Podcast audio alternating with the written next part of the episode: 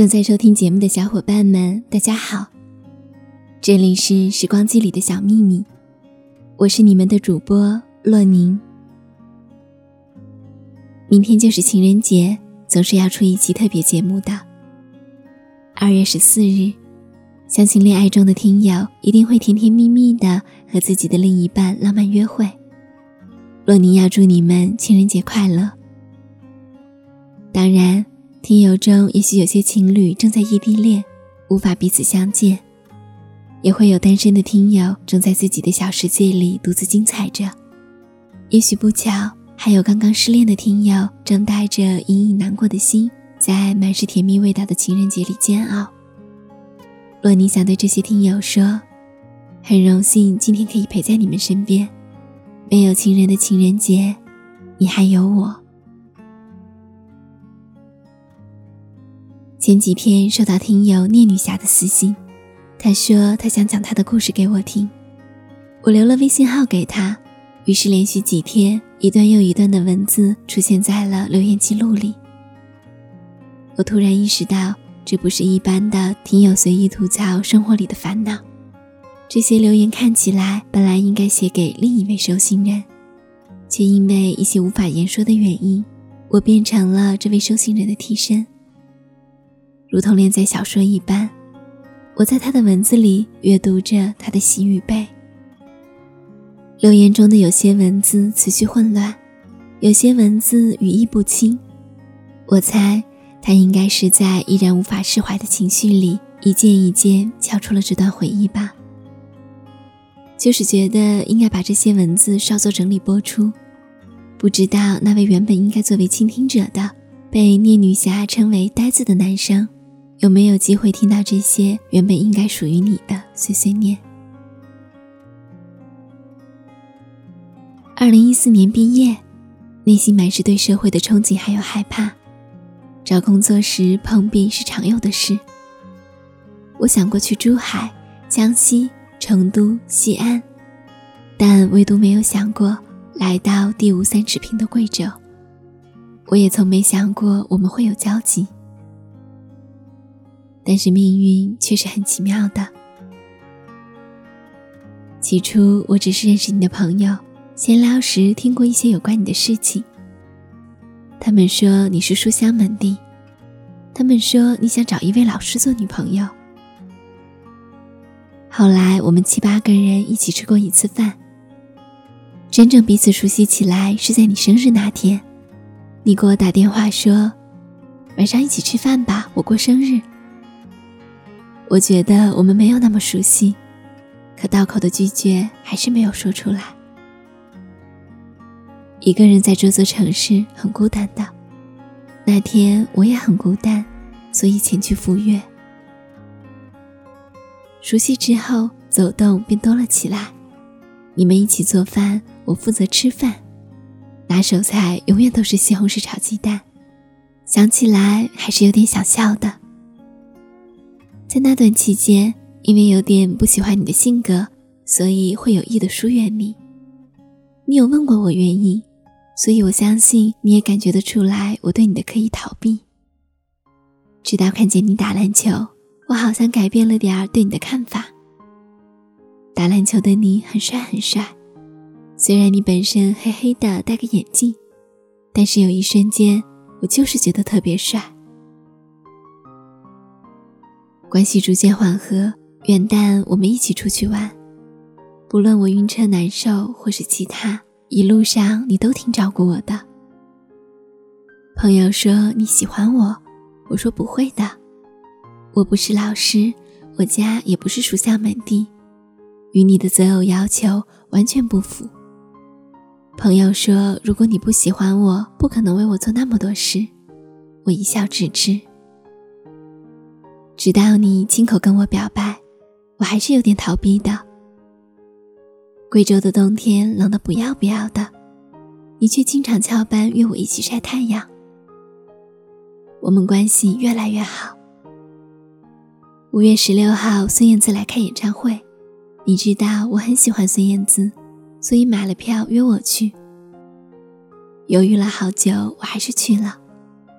我们还买了同款的衣服。我穿大号，你穿小号。那天晚上，你不小心吻了我。回去之后，莫名其妙的，我们就在一起了。你是我的初恋，我学着慢慢接受你，逐渐的也越来越喜欢把所有的事情拿来和你分享，不论喜怒哀乐。之后，你在工作中发生了一些事情，让你坚定了考研的决心。我们依然会一起晒太阳。你对我说：“以前你总觉得，要是能牵着我的手走一圈，那得有多幸福啊！”我对你说：“现在不就牵上了吗？”我想要从一而终的爱情。我总觉得这辈子谈一次恋爱就足够了。然而，不知道何时开始，我们开始经常吵架。我上班不专心。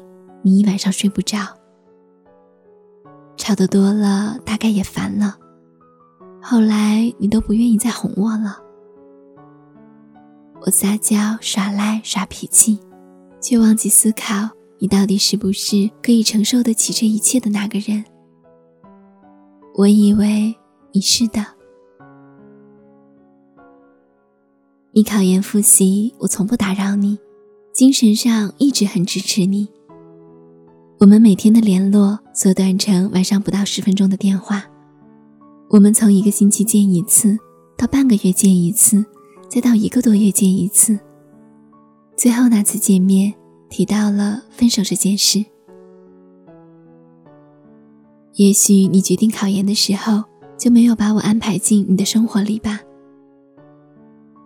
我第一次恋爱，不懂得怎么去爱一个人，我不知道彼此该如何相处。你谈过几个女朋友都是异地，也从来没有这样相处过，所以我们都不会好好去恋爱。我幻想过彼此见双方父母的样子，幻想过我们结婚的样子，幻想过以后我们一起生活的样子，可惜最后都落空了。有时候我也在想。我这样一个人，怎么可能爱一个人爱到失去了自我？以前有很多人做过很多看似让人感动的事，都没有打动我的心。你只是在我生日时送了一束花，却让我哭得泣不成声。有时候爱情很奇怪，很多人的用心抵不过你瞬间温暖的笑。在你面前，我很容易满足。分手的时候，我不停的哭，那段时间大概是我最难过的时间。三天没吃饭，晕车的我，坐着二十多个小时的硬座，使劲的折磨自己。我也不知道为什么我要折磨自己。以前我说，如果分手了，我一定要好好对自己，我要大吃大喝，吃成大胖子，然后减肥变成瘦子，再把那些垃圾统统都扔掉。但是事实证明，我做不到。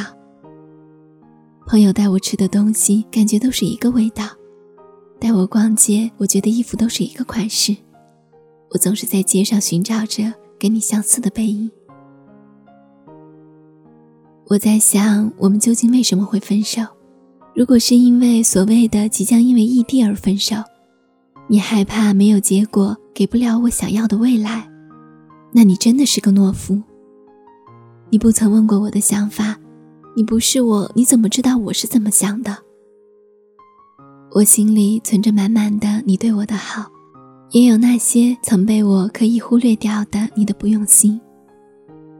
你是个很理智、很优秀的人，但是从来不曾优秀对我。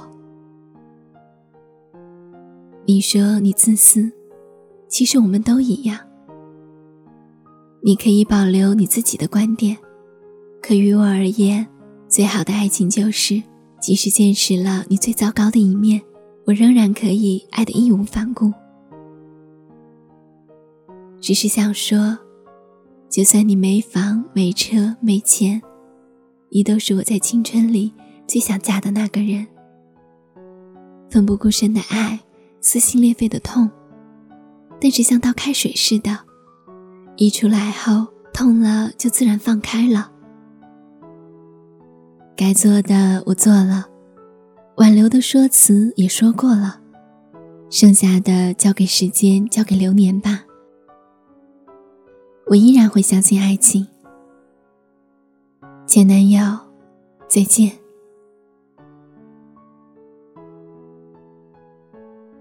情人节的特别节目，主旋律本应该属于甜蜜和幸福的。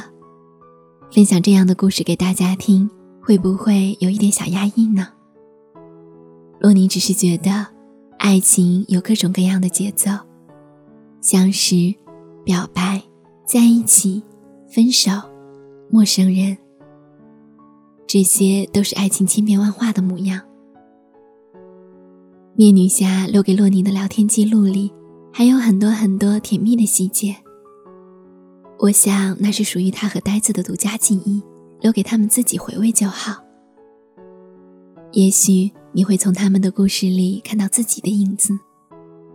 我不能评价别人的感情到底是对是错，只是对于失恋的你们来说，结束一段错误的感情，何尝不是另一场幸福的开始呢？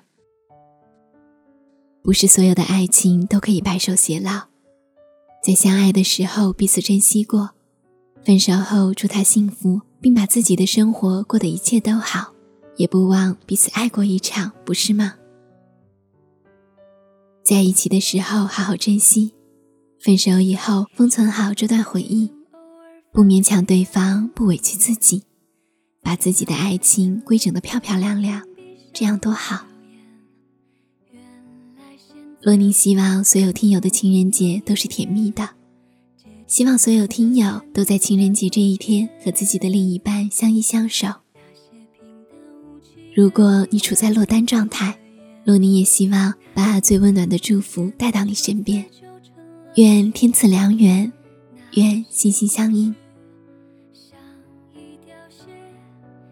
二零一六年二月十三日，也是洛宁个人电台开播两周年的纪念日。谢谢一直以来陪伴洛宁的所有听众朋友。谢谢你们的建议，谢谢你们的喜欢，谢谢你们的鼓励，谢谢你们的支持。